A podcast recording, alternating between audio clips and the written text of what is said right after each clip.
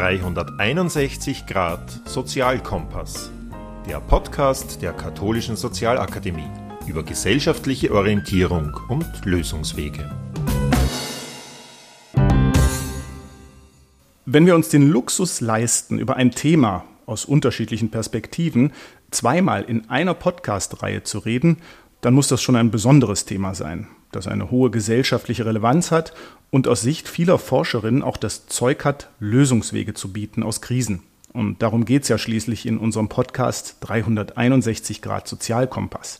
Aufzuzeigen, dass es auch anders geht.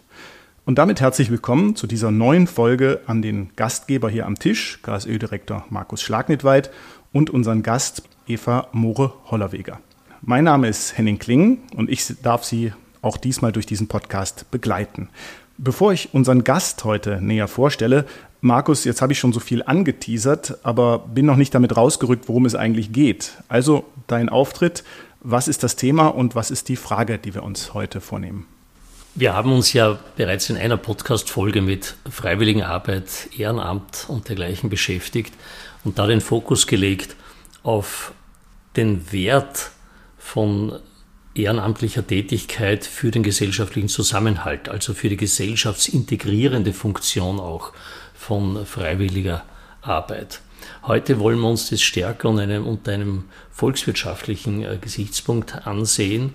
Ich glaube, viele Menschen machen sich gar nicht bewusst, dass Freiwilligenarbeit ja nicht einfach ein, ein Hobby ist, das jemand zum Zeitvertreib macht, sondern dass das durchaus auch wirtschaftlichen Mehrwert generiert und wir leben allerdings in einer Erwerbsarbeitsgesellschaft, wo zum Beispiel, wie das in vielen traditionellen Sozialsystemen der Fall ist, nur Erwerbsarbeit, die Integration in den Erwerbsarbeitsmarkt, Anspruch auf bestimmte Sozialleistungen generiert. Und äh, heute wollen wir uns einfach den Bereich von Arbeit, Tätigkeiten ansehen, die nicht bezahlt werden, aber trotzdem von wirtschaftlicher Relevanz sind Mehrwert generieren, von dem alle was haben. Und von daher stellen sich für die KSÖ zum Beispiel so Gerechtigkeitsfragen, ob nicht auch Freiwilligenarbeit äh, Anspruch hätte auf gewisse soziale Zuwendungen seitens der Gesellschaft oder als soziale Absicherung und dergleichen. Mhm.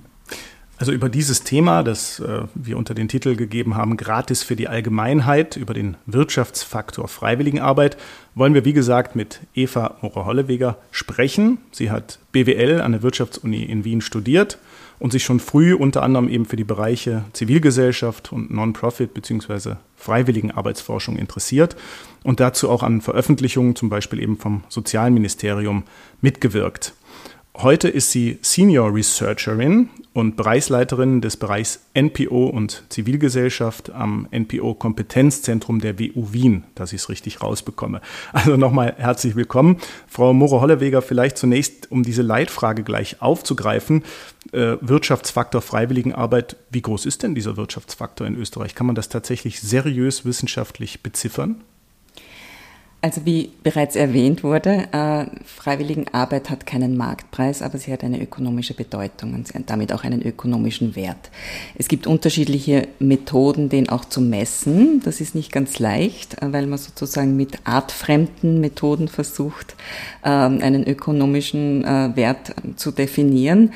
Zum einen ist es insofern auch schwer messbar, weil Freiwilligenarbeit einfach anders funktioniert als zum Beispiel Erwerbsarbeit. Also Erwerbsarbeit, da gibt es einen Vertrag, wo die Arbeitszeiten festgelegt sind. Das gibt es bei Freiwilligenarbeit. Manchmal gibt es eine Vereinbarung, wo man das auch definiert. Aber wie schon der Begriff Freiwilligenarbeit sagt, es ist was, was man freiwillig tut und Freiwillige wollen jetzt auch nicht unbedingt Stunden schreiben oder haben nicht zum Ziel, ein bestimmtes Ausmaß an Stunden zu erreichen.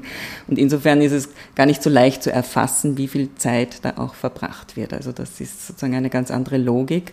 Ähm, aber in Erhebungen messen wir es, versuchen wir es zu schätzen, hochzurechnen.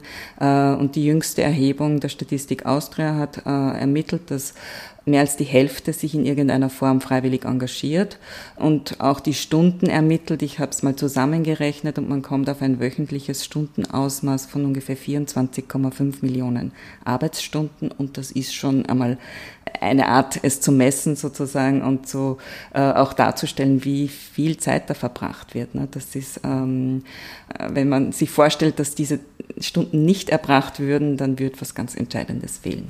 Gibt es eine Vergleichszahl sozusagen von was eine Erwerbsarbeit äh, naja, wenn man, also das wären, ins, wenn man es mal durch 40 Arbeitsstunden rechnet, wären das mehr als 600.000 Erwerbstätige, äh, die, die das erbringen. Also das ist schon eine sehr betrachtliche Leistung. Die, die harte Währung äh, für die Wirtschaftsforschung ist ja sind ja die Euro und das BIP. Ja, das ist ja sozusagen die harte Währung. Ich habe mal in der Vorbereitung ein bisschen geschaut. Da gibt es dann gerade im Bereich Freiwilligenarbeit eigentlich nur so Schätzungen.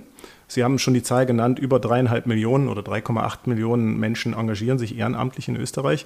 Und dann gibt es dann Versuche zu sagen, naja, wenn wir einen Stundenlohn annehmen, bei den Stunden, die Sie sagen, von 11 Euro, weiß ich nicht, 78 oder da gibt es so eine fiktive Zahl, kommen wir auf 9 Milliarden Euro plus und dann so 3 Prozent des BIP.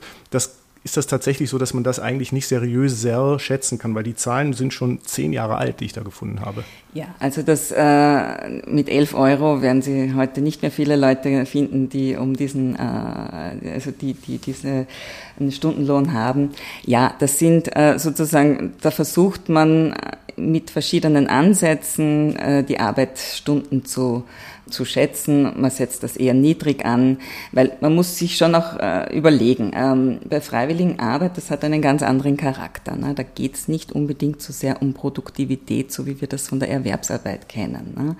Der Vorteil von freiwilligen Arbeit ist, dass ich mir Zeit nehmen kann, zum Beispiel für Menschen, ja, und nicht sozusagen da meine äh, Leist Dienstleistungen abwickle, sondern dass ich ganz im Gegenteil dorthin gehe und sage, ich nehme jetzt eine Stunde Zeit, um mit dir zu sprechen, um äh, mit älteren Menschen einfach denen vorzulesen oder äh, etwas zu spielen, also wirklich unterschiedliche Tätigkeiten zu machen. Und natürlich kann ich jetzt sagen, ich ähm, versuche einen, eine Tätigkeit am Markt zu finden, die ähnlich funktioniert, nur das ist sozusagen ein bisschen ein Widerspruch in sich selber, ne? weil ähm, wir kennen das aus dem, aus dem Pflege- und Betreuungsbereich, da kommen Freiwillige oft so, machen Besuchsdienste, wo sie sich wirklich eine Stunde Zeit nehmen. Das ist etwas, was bei Pflegekräften eigentlich immer weniger wird, diese Zeit, weil die äh, mit ganz anderen Dingen beschäftigt sind, die Menschen pflegerisch zu betreuen, sie zu waschen, sie äh, zu versorgen. Äh, und das sind alles Tätigkeiten, das dürfen Freiwillige gar nicht machen, weil das sehr klar geregelt ist. Aber die sind dann da und nehmen sich Zeit einfach. Und für die Menschen, die, wo das passiert, die sagen oft, es ist ihnen zum Beispiel sehr wichtig, dass sie wissen, die kommen, ohne dass sie bezahlt werden dafür. Also für die ist das schon ein Mehrwert. Hat sich dieser Bereich, Sie haben eben gesagt, die jüngsten Zahlen, Statistik Austria, diese 3,5, 3,8 Millionen Menschen, die sich ehrenamtlich engagieren, sagt in der Pressemeldung die Statistik Austria, dass das auch gestiegen ist in den Jahren, in den letzten Jahren. Äh, ist die Steigerung auch bei der Frage der, des Wirtschaftsfaktors genauso? Also steigt der, die wirtschaftliche Relevanz in dem Maße, wie Leute mehr, mehr freiwillig arbeiten? Ist das irgendwie, kann man das irgendwie so unscharf die Zahlen vielleicht auch sind, sagen? Und wie stellt sich das vielleicht sagen wir mal auf einem, im, im deutschsprachigen oder im europäischen Raum dar? Sind da, gibt es da andere Messmethoden, andere Zahlen? Naja, also grundsätzlich, wenn mehr arbeiten, bei den meisten Bewertungsmethoden würde das sozusagen auch den Wert steigern. Aber das ist ein ganz guter Punkt auch dabei. Also was wir sehen ist, wir unterscheiden zwischen informeller und formeller Freiwilligenarbeit. Das tun nicht alle Studien im internationalen Vergleich. Das ist eher die Ausnahme. Ähm, informelle Freiwilligenarbeit ist, äh, bezeichnen wir als die Freiwilligenarbeit, äh, die nicht unter Einbindung in Organisationen erfolgt, also zum Beispiel die Nachbarschaftshilfe. Die formelle Freiwilligenarbeit ist die, die, wo ich zu einer Organisation gehe und über die Organisation vermittelt sozusagen äh, Tätigkeiten mache. Äh, die meisten Studien im Vergleich schauen sich nur die formelle Freiwilligenarbeit an. Wir haben das seit jeher gemacht und es ist ganz spannend zu sehen, wie sich die Dinge auch entwickeln. Die informelle Freiwilligenarbeit ist fast noch schwieriger zu messen, weil das oft Tätigkeiten sind, als wenn ich einkaufen gehe und meiner Nachbarin was mitnehme zum Beispiel, mache ich das teilweise für mich selber, teilweise für die Nachbarin. Wenn wir uns die Entwicklung der Daten anschauen, dann hat sich die informelle Freiwilligenarbeit äh, ist, ist mehr geworden, während die formelle Freiwilligenarbeit im, seit der letzten Messung eher zurückgegangen ist. Da muss man Corona ansprechen, also das ist sicher etwas, was auch damit zu tun hat, äh, wo auch viele Organisationen sagen, sie haben Schwierigkeiten nach Corona jetzt wieder auf die gleichen Zahlen zu kommen, dass sich Menschen äh, wieder engagieren. Also äh, und das hat sich einfach teilweise in den informellen äh, Bereich äh, verlagert, was ja auch ganz spannend ist zu sehen. Auch ähm, technische Entwicklungen zum Beispiel äh, tragen dazu bei, dass äh, informelle Tätigkeiten vielleicht steigen, weil es einfach Plattformen gibt, wo man äh, erfährt, wo Bedarf entsteht, äh, wo es vielleicht gar keine Organisation mehr braucht, weil ich weiß, in meiner Nachbarschaft braucht die Frau X, braucht, äh, der, die braucht einkaufen und ich nehme das dann am Weg mit, weil ich irgendwo eine App habe, die mir das auch anzeigt. Das war in der Corona-Zeit ja überall dieses Aufpoppen von diesen kleinen so und so hilft. Der genau, und der Ort hilft. Genau, und da konnte man genau. sagen, ich biete, ich brauche, ich suche. Genau, ja. genau. Aber das heißt, Sie haben jetzt Corona angeführt und auch gewisse technische Entwicklungen mhm. äh, als, als Grund dafür, dass der informelle Sektor stärker wächst und der formelle zurückgeht, gibt es ja auch Langzeitbeobachtungen, wo man sagt, dass Corona hat vielleicht manches, oder die Pandemie hat manches verstärkt, aber es lässt sich insgesamt den Trend. Es ist ein bisschen schwierig, weil wir einerseits auch die Messmethode immer wieder ein bisschen verändert haben und wissen, dass ähm, mit der Änderung der Methode auch die Zahlen man mit, ein bisschen mit Vorsicht genießen muss, weil Freiwilligenarbeit ein Begriff ist, der im Alltagsgebrauch sehr unterschiedlich verwendet wird und es wichtig ist, wie man den übersetzt, sodass alle darunter das Gleiche verstehen. Also ich kann mich erinnern, schon vor vielen Jahren hatte ich mal eine Diskussion äh, mit Frauen, die irgendwie sich auch gewehrt haben zu sagen, das ist keine Arbeit, das ist selbstverständlich. Ne? Und wir dann gesagt haben, na ja, ähm, ist es und sie wollen gar nicht quasi Stunden, weil sie machen das, das sie, sie wollen da gar nicht. Und ich, ich verstehe das, muss ich sagen. Ne? Es ist sozusagen etwas, was ich aus meinem eigenen Selbstverständnis heraus mache, aber es ist auch wichtig zu zeigen, dass das schon wichtige Tätigkeiten sind, äh, die einfach auch einen, äh, einen Beitrag leisten für unser gesellschaftliches Leben. Und auch wenn es Kuchenbacken für das Feuerwehrfest ist, sind die offiziell vielleicht nicht Mitglieder der Feuerwehr, aber tragen trotzdem einen, äh, leisten trotzdem einen wichtigen Beitrag. Die Beforschung von Freiwilligenarbeit, ist das eigentlich eine, eine junge Disziplin oder gibt es das eh schon lange? Und was mich vor allem auch interessieren würde, was sind die Motive, dass, dass man das ja. überhaupt beforscht? Also was für ein Interesse steckt dahinter, dass man sagt, nämlich ich verstehe das gut, dass, dass äh, die Frauen, die Sie vorhin als Beispiel gerade sich sogar gewehrt haben, dagegen ich, sie wollen das gar nicht äh, haben, dass das bemessen wird in irgendeiner Weise. Äh, das ist meines Erachtens fast ein, ein schöner Reflex, der, weil er zeigt, nicht nur das, was, was, was sich in wirtschaftliches Zahlenwerk gießen lässt, hat Wert, es gibt auch Werte, die unabhängig von der Ökonomie da sind. Zugleich gibt es aber gewisse Notwendigkeiten, es doch zu bemessen, wenn man vielleicht auch, was weiß ich, auf etwas aufmerksam machen will in der Gesellschaft ja, und Vergleiche anstellen will. Oder vielleicht wie, sogar Forderungen erheben. Oder Forderungen erheben können. Also wie alt ist die, die Disziplin und was, wer sind die Auftraggeber oder die, die Interessensgruppen, die das also in Österreich äh, kann ich sehr klar die Jahreszahl äh, nennen. Das war 1983, da hat das äh, Christoph Badelt äh, die erste Studie gemacht, auch im Rahmen seiner Habilitation äh, wurde das sozusagen erstmals da äh, erhoben und aufbauend darauf haben wir sozusagen dann im Jahr 2000 diese Studie durchgeführt. Und damals war es so, das war ein, ähm, die, die, die, die Studie haben wir durchgeführt, eben 2000, Ende 2000 war die fertig und 20 äh, 2001 war dann äh, das internationale Jahr der Freiwilligen und für mich war das sozusagen, ich habe diese Studie geerbt, die hätte vorher schon zwei andere Personen durchführen sollen. Und es war auch eher zufällig, dass die genau zu diesem Zeitpunkt fertig geworden ist. Ähm, und man hat mir die Daten sozusagen damals förmlich aus den Händen gerissen, weil das war sozusagen ein, ein, ein, eine Antragsstudie aber es war so der Startschuss für die Freiwilligenpolitik auf Bundesebene in Österreich. Also 2001 war da ein sehr markantes Jahr, wo man eben viele Aktionen gesetzt hat, um mal den Blick darauf zu werfen und das mal näher zu beleuchten. Und wir konnten damals die Daten liefern. Und aufbauend auf dem ist dann sozusagen äh, der Freiwilligenbericht dann auch initiiert worden, der dann, wo dann 2006 erstmals von der Statistik Austria die Daten erhoben wurden und dann auch in einem Freiwilligenbericht Niederschlag gefunden gefunden haben. Und äh, das ist sozusagen so der Start, wo, wo, man, wo man wirklich versucht hat, auch von politischer Seite das einmal auf Makroebene, Makroebene zu beleuchten und mal zu schauen, wie viele Menschen sind denn da tätig, wie viele Arbeitsstunden äh, leisten sie und wer ist das, wer engagiert sich da, welche sozioökonomischen Hintergrund haben die, äh, gibt es Gruppen, die da ausgeschlossen sind oder ist das eben das, äh, was oft konstatiert wird, auch eine Möglichkeit, Bevölkerungsgruppen reinzuholen, die sonst äh, nicht so stark integriert sind in die Gesellschaft und ja, da äh, auf diese Zeit geht das zurück. Und auch international muss man sagen, so dass so die 80er, 90er Jahre da für die gesamte Non-Profit-Forschung ähm, eine wichtige Phase war, wo man wirklich gesehen hat, okay, da gibt es äh, erstens eben äh, Tätigkeiten, die unbezahlt erbracht werden, aber eben auch Non-Profit-Organisationen, die da nicht Unternehmen sind, sondern die gesellschaftliche Ziele verfolgen und die in der Hinsicht auch ein bisschen anders ticken. Und wo kann man denn äh, Gemeinsamkeiten sehen zwischen Betrieben und eben Non-Profit-Organisationen und wo gibt es denn aber auch klare Unterschiede?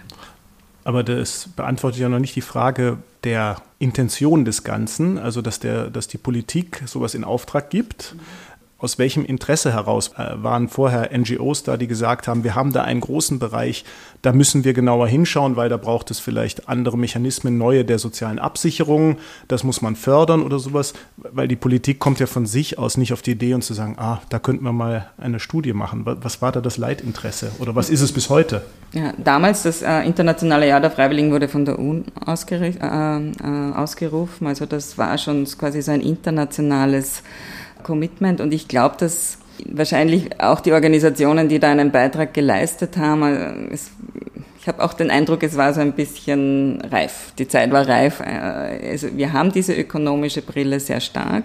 Es wird alles mit ökonomischen Daten belegt und es scheint eigentlich oft so, als wäre nur das existent, was auch ökonomisch irgendwo äh, in Zahlen Niederschlag findet.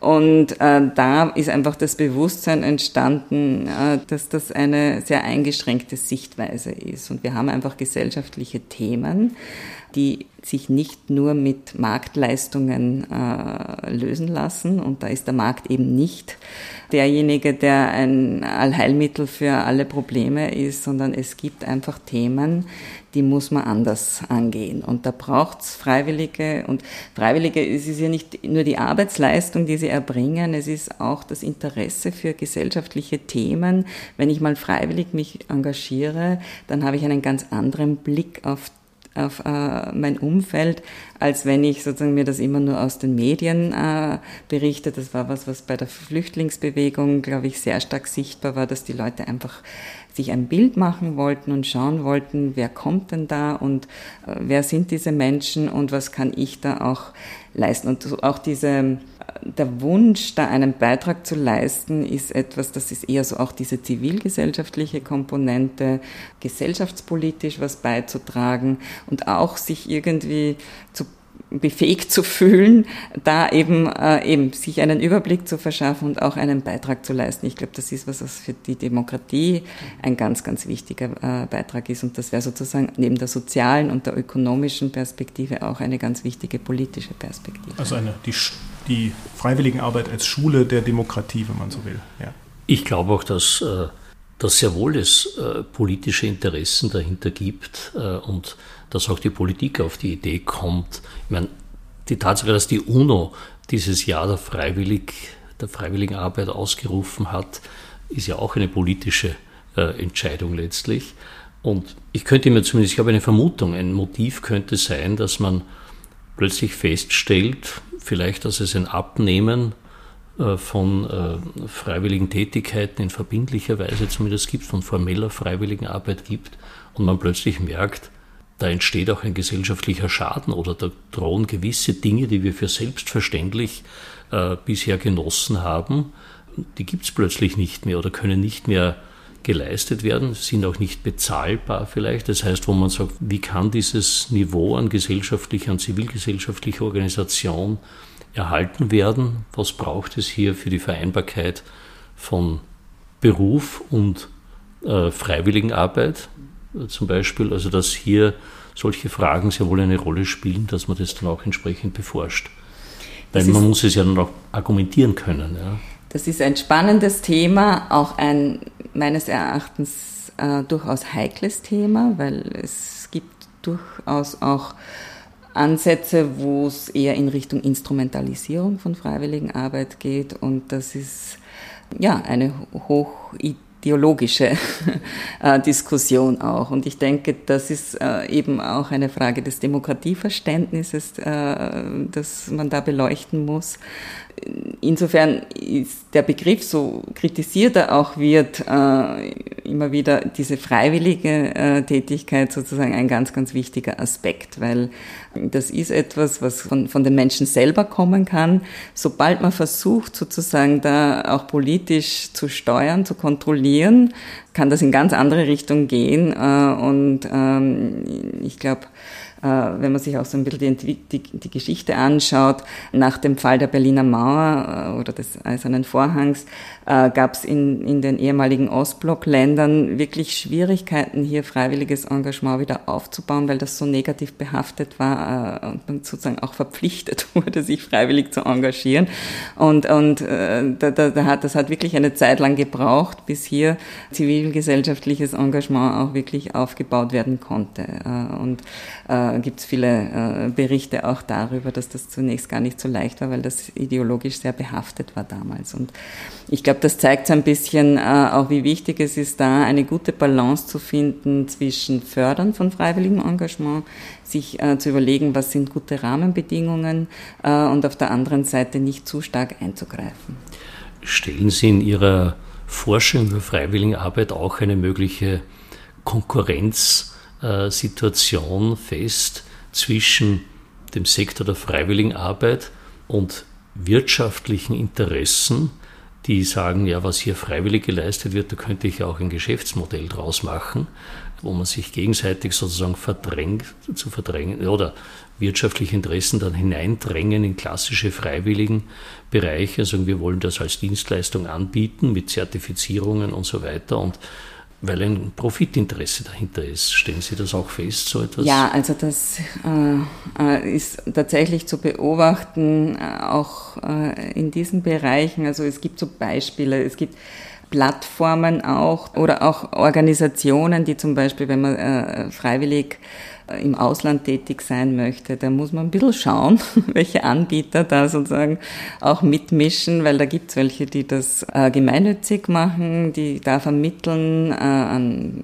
wenn das Schülerinnen oder Schüler sind nach der Schule oder nach der Schule, äh, die da einfach vielleicht ein Jahr lang äh, irgendwo ins Ausland gehen möchten und mithelfen. Also da gibt es schon auch kommerzielle Anbieter und da muss man oft ordentlich ablegen, damit man sich da engagieren kann. Was wären sonst Beispiele für genau diesen Fall? Also im Bereich Schule, Bildung kann ich mir das vorstellen. Mhm. Gibt es andere Beispiele noch? Naja, es ist generell haben wir in den letzten Jahren ähm, eine Entwicklung Richtung Social Businesses erlebt und da wird auch, also Kollegen von mir haben das auch untersucht, wenn es so in dieser Start-up-Phase äh, gibt es sehr viel Freiwilligenarbeit, die da zum Teil geleistet wird, ne? aber da, da vermischen sich so kommerzielle, kommerzielle Ziele und, äh, und, und soziale Ziele, was nicht schlecht sein muss. Ne? Also die, die Frage ist, wie die Organisationen das für sich definieren und, und wo da auch die Grenzen gezogen wird, aber da ist sicher so, die Gemeinnützigkeit äh, und kommerzielle äh, Ziele sind da, vermischen sich einfach immer mehr.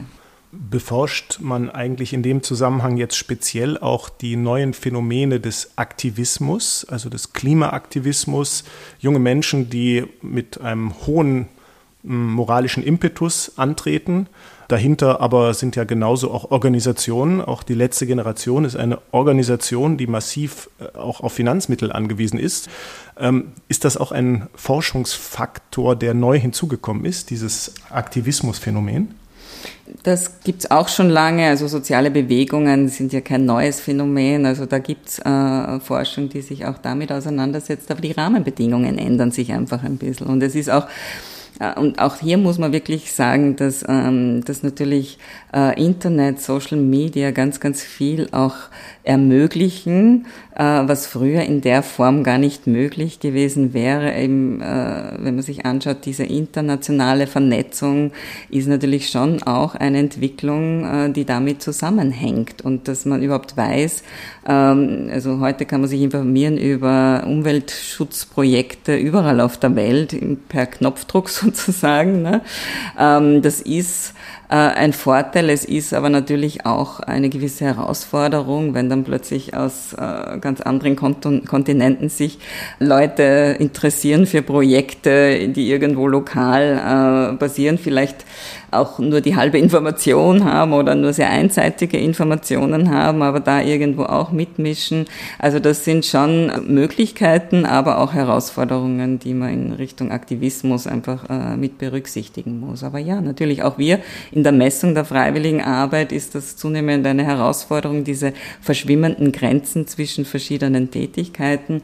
Äh, ist es eine freiwillige Arbeit, wenn ich Inhalte teile zum Beispiel und so, äh, ab wann beginnt eine freiwillige Tätigkeit, ab wann ist es, definieren wir es nicht als freiwillige Arbeit in dem Sinn, also das, mit dem müssen wir uns immer wieder auch auseinandersetzen. Spielt der Begriff der Gemeinnützigkeit und des Gemeinwohls auch eine Rolle? Weil ich kann ja sein, okay, ich teile auf Social Media etwas, aber das, das ist ein sehr partikuläres Interesse, aber ich könnte auch eine Petition unterschreiben, unterschreiben, wo es um Menschenrechte oder was auch immer geht. Das hat dann eher einen Charakter auch der Gemeinnützigkeit als als Unterscheidungskriterium. Also wenn wir Freiwilligenarbeit messen, versuchen wir immer die Motive außen vor zu lassen, aber natürlich ist es das nicht. Also es, es erleichtert sozusagen die Messung, wenn ich sage, haben Sie in der letzten Woche sich für soziale oder eine Sozialorganisation engagiert dann hat das natürlich schon irgendwo auch implizit die, die Frage der Motive ist da drinnen. Ne?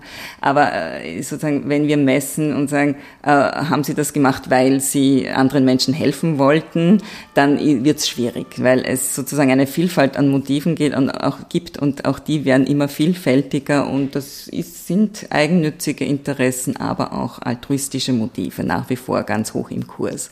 Und, ähm, und insofern sagen wir immer, haben Sie eine, eben eine Tätigkeit geleistet für eine Organisation oder für Menschen äh, außerhalb ihres eigenen Haushaltes. Das ist sozusagen eine Komponente äh, und ähm, war diese unbezahlt. Also das ist auch ein wichtiger Aspekt. Aber natürlich spielt schon, die Motive spielen eine, eine Rolle und das muss auch nicht immer von ganz vielen Menschen geteilt sein. Also wir sagen immer, die Dark Side of äh, der, der Zivilgesellschaft, also die dunkle Seite der Zivilgesellschaft, Zivilgesellschaft ähm, gibt auch. Auch die muss beleuchtet werden. Also es gibt Menschen, die sich freiwillig engagieren für Organisationen, deren äh, Inhalte Gott sei Dank nicht sehr viele Menschen teilen äh, oder für, für, für Gruppierungen. Ne? Und auch das müssen wir beleuchten. Also das ist ganz wichtig. Es gibt Gesellschaften, die sind sehr hoch organisiert, zivilgesellschaftlich und andere weniger. Sie haben selber erzählt, nach dem Fall des Eisernen Vorhanges in den äh, ehemals kommunistischen Ländern war das eine mühevolle Wiederaufbauarbeit einer funktionierenden Zivilgesellschaft, war einfach weitgehend äh, zerstört. Aber gibt es hier eine knackige Zahl, die man nennen kann, was würde einer Gesellschaft fehlen, wenn es diesen Bereich der freiwilligen Arbeit nicht gäbe? Also bis auf die drei Prozent des Bruttoinlandsprodukts, äh, finde ich, äh, die dann irgendwo auch äh, gemessen und wo man versucht hat, das auch einzuordnen, glaube ich, äh, das stellt das schon ganz gut da mit allen Schwierigkeiten der Messung und der Bewertung, die dahinter steckt, die wir schon besprochen haben. Ich denke mal, wichtig ist, dass hier von allen Beteiligten eine gute Balance gesehen wird. Wir haben zuerst auch gesagt, äh, oder das war der Einstieg auch, dass da viel Potenzial liegt in freiwilligen Arbeit. Aber ich glaube, genauso wichtig ist es zu sehen, dass man es auch nicht überfordern darf, dass äh, Menschen in der Regel so drei bis vier Stunden wöchentlich im Durchschnitt äh, freiwillig tätig sind. Und das sind Rahmenbedingungen, die muss man berücksichtigen, weil sie eben auch noch ähm, arbeiten gehen, äh, also erwerbstätig sind oder eben für die Familie und für die Familie zuständig sind. Also oft ist es beides dann noch und dann bleibt einfach ein, eine gewisse Zeit, die man dann auch je nach Lebensabschnitt ähm, in unterschiedliche Tätigkeiten investiert äh, und, und, und, und es ist freiwillig. Ja? Und das ist, glaube ich, der, der große Vorteil dieser Tätigkeit, dass ich wirklich von heute auf morgen sagen kann, ich mache das oder mache es eben nicht mehr. Und das gibt der äh, Arbeit eine richtige Qualität, auch eine wichtige Qualität, auch, äh, dass man sagt, das mache ich, weil es mir ein Anliegen ist und sonst und weil ich ja anderen helfen möchte. Aber das ist sozusagen etwas, was ich bestimme und ähm, alles, was da sozusagen versucht wird, ins, zu instrumentalisieren, richtet da auch einen großen Schaden an, glaube ich. Mhm. Das ist schon eine schöne Überleitung eigentlich zur letzten Frage, die mich jetzt noch interessiert. Ähm, Sie haben das Stichwort Rahmenbedingungen genannt. Rahmenbedingungen werden ja vorgegeben und gesetzt, auch durch den Gesetzgeber, durch den Staat. Was wären denn Rahmenbedingungen, wo Sie sagen, damit eine gedeihliche Freiwilligenarbeit geschieht weiterhin und damit es vielleicht eine gute Entwicklung weiterhin nimmt, gibt es da und da Stellschrauben der Politik, wo Sie sagen, da könnten diese Rahmenbedingungen verändert, verbessert werden? Was wäre das? Ein großes Thema ist immer die Wertschätzung. Äh, Freiwillige möchten schon auch wertgeschätzt werden und, und das, äh, da, dadurch steigt einfach die Aufmerksamkeit für dieses Thema. Also das ist äh, durchaus ein Punkt. Und eine wichtige Form der Wertschätzung ist, dass man in den Organisationen, wo man tätig ist, auch äh, gute Rahmenbedingungen vorfindet, dass man Ansprechpersonen hat. Äh, und ähm, ich glaube, das ist schon auch etwas, was die Organisationen immer wieder sagen, dass wir diese Ressourcen, die da auch benötigt werden, äh, recht wenig Fördermöglichkeiten gibt und das auch wirklich mehr zu berücksichtigen ist, sozusagen da auch die, äh, die Organisationen, die freiwilligen Organisationen zu unterstützen, ist sicher etwas, was man kann. Und dann äh, unterschiedliche Formen eben das auch wahrzunehmen, also mm, Berichte und so, das hilft schon auch, um, um einfach aufzuzeigen, dass, was da dahinter steckt und in all den Dimensionen, also jetzt, äh, wir versuchen es auch regelmäßig sozusagen äh, auch in, in, die, in die volkswirtschaftliche Gesamtrechnung, das irgendwo auch abzubilden, ähm, um, um einfach aufzuzeigen, dass das schon ein wichtiger Faktor ist, der da geleistet wird und erbracht wird, weil, wie zuerst schon gesagt, oft ist das, was dort nicht vorkommt, dann auch irgendwie scheint wie nicht existent und das äh, ist ja auch eine Basis für Entscheidungen, die getroffen wird. Und ich glaube, da